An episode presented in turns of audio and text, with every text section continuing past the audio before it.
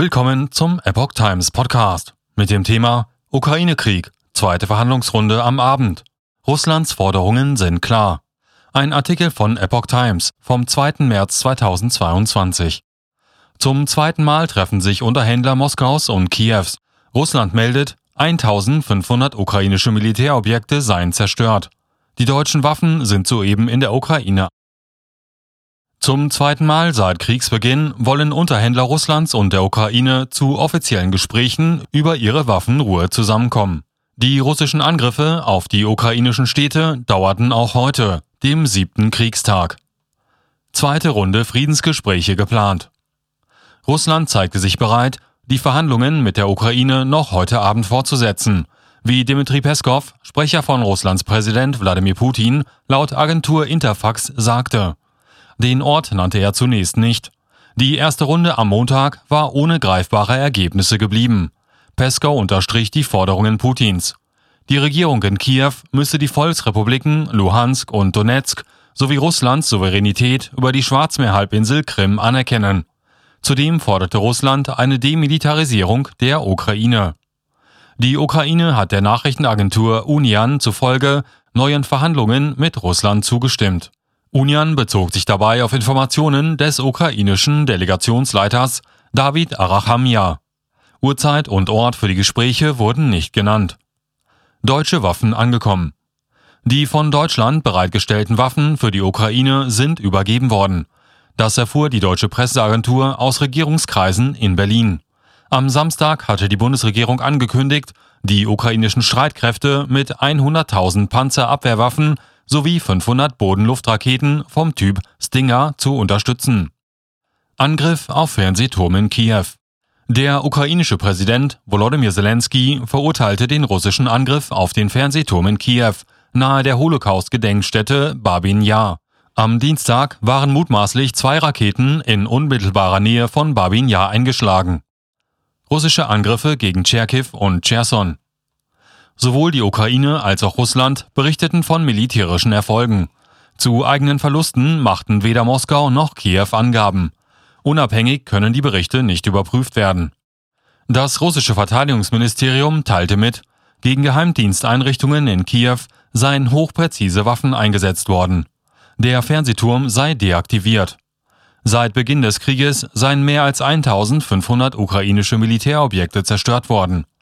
Das ukrainische Verteidigungsministerium teilte mit, mehr als 5840 russische Soldaten seien getötet worden, mehr als 200 Panzer, 860 weitere militärische Fahrzeuge, 30 Flugzeuge und 31 Hubschrauber seien zerstört. Das russische Militär gab an, Kontrolle über die seit Tagen umkämpfte südukrainische Großstadt Cherson zu haben.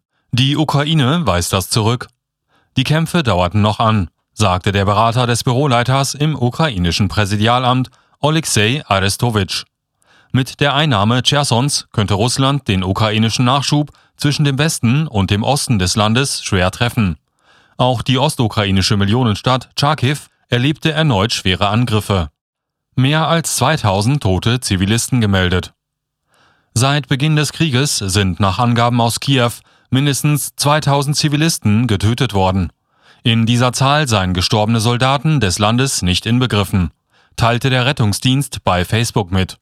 Unter den Toten seien zehn Rettungskräfte. Die UN sprach zuletzt von 142 Toten.